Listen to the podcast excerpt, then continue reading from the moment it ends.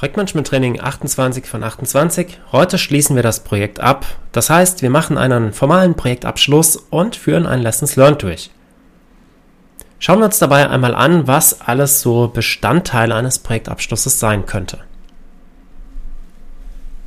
Sehr wahrscheinlich werden wir einen internen Abschlussbericht erstellen.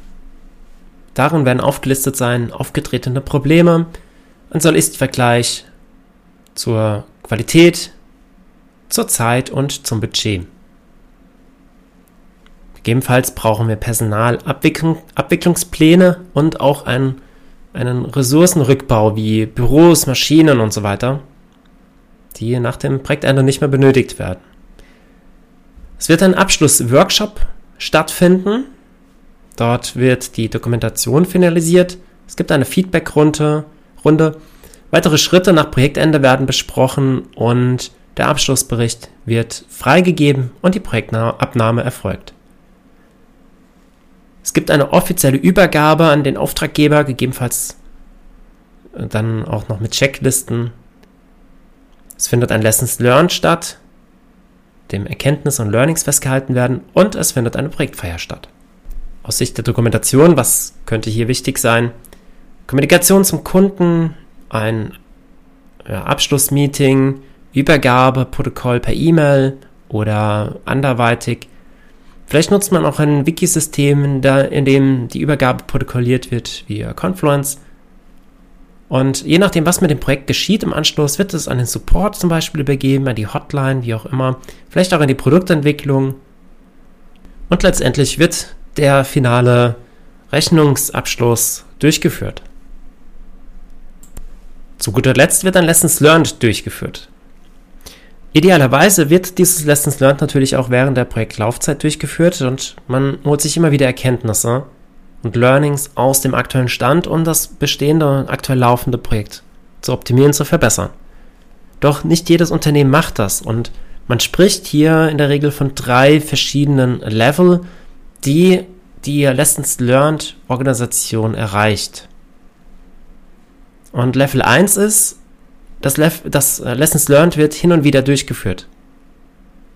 Und wenn es durchgeführt wird, dann am Ende eines Projektes.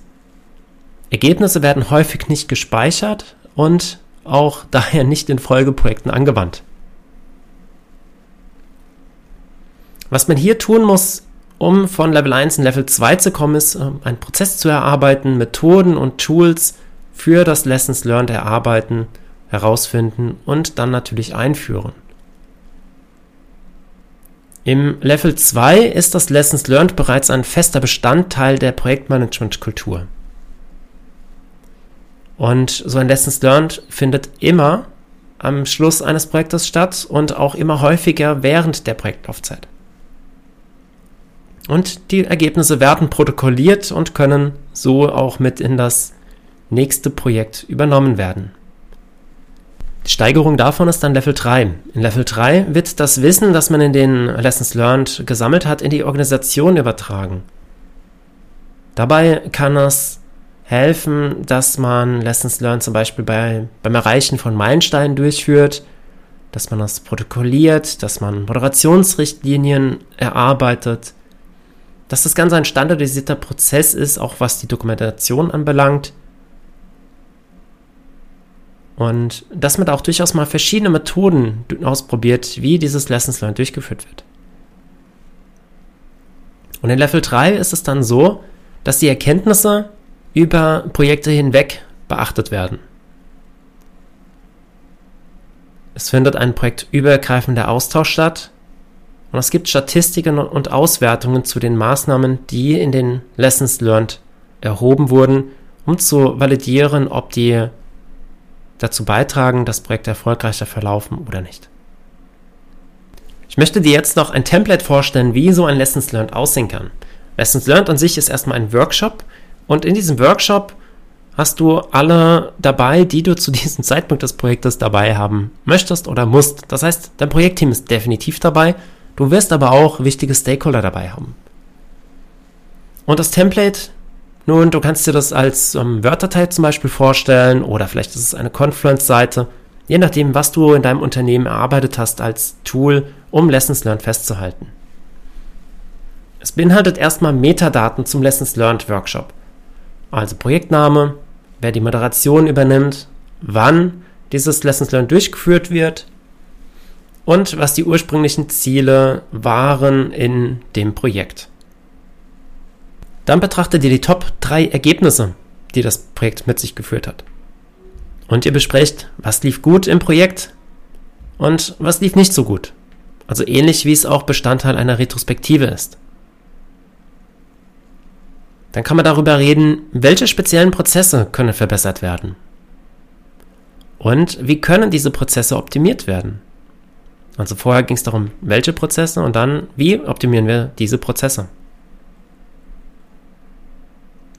Und dann kann man sich noch so ein, ja, eine Checkliste, einen Fragekatalog überlegen am Ende des, äh, des, des Protokolls dann auch, den man dann ausführen kann mit Ja oder Nein. Zum Beispiel wurden Projektplan und Zeitplan dokumentiert, wurden die Aufgaben eindeutig beschrieben, wurden die Stakeholder ins Projekt eingebunden und so weiter und so fort. Und da auch jeweils dann immer noch Platz lassen für Kommentare. Du solltest natürlich auch noch festhalten, wer alles teilgenommen hatte bei diesem Lessons Learned. Also eine Teilnehmerliste dann führen. Soweit zum Projektabschluss und zum Lessons Learned.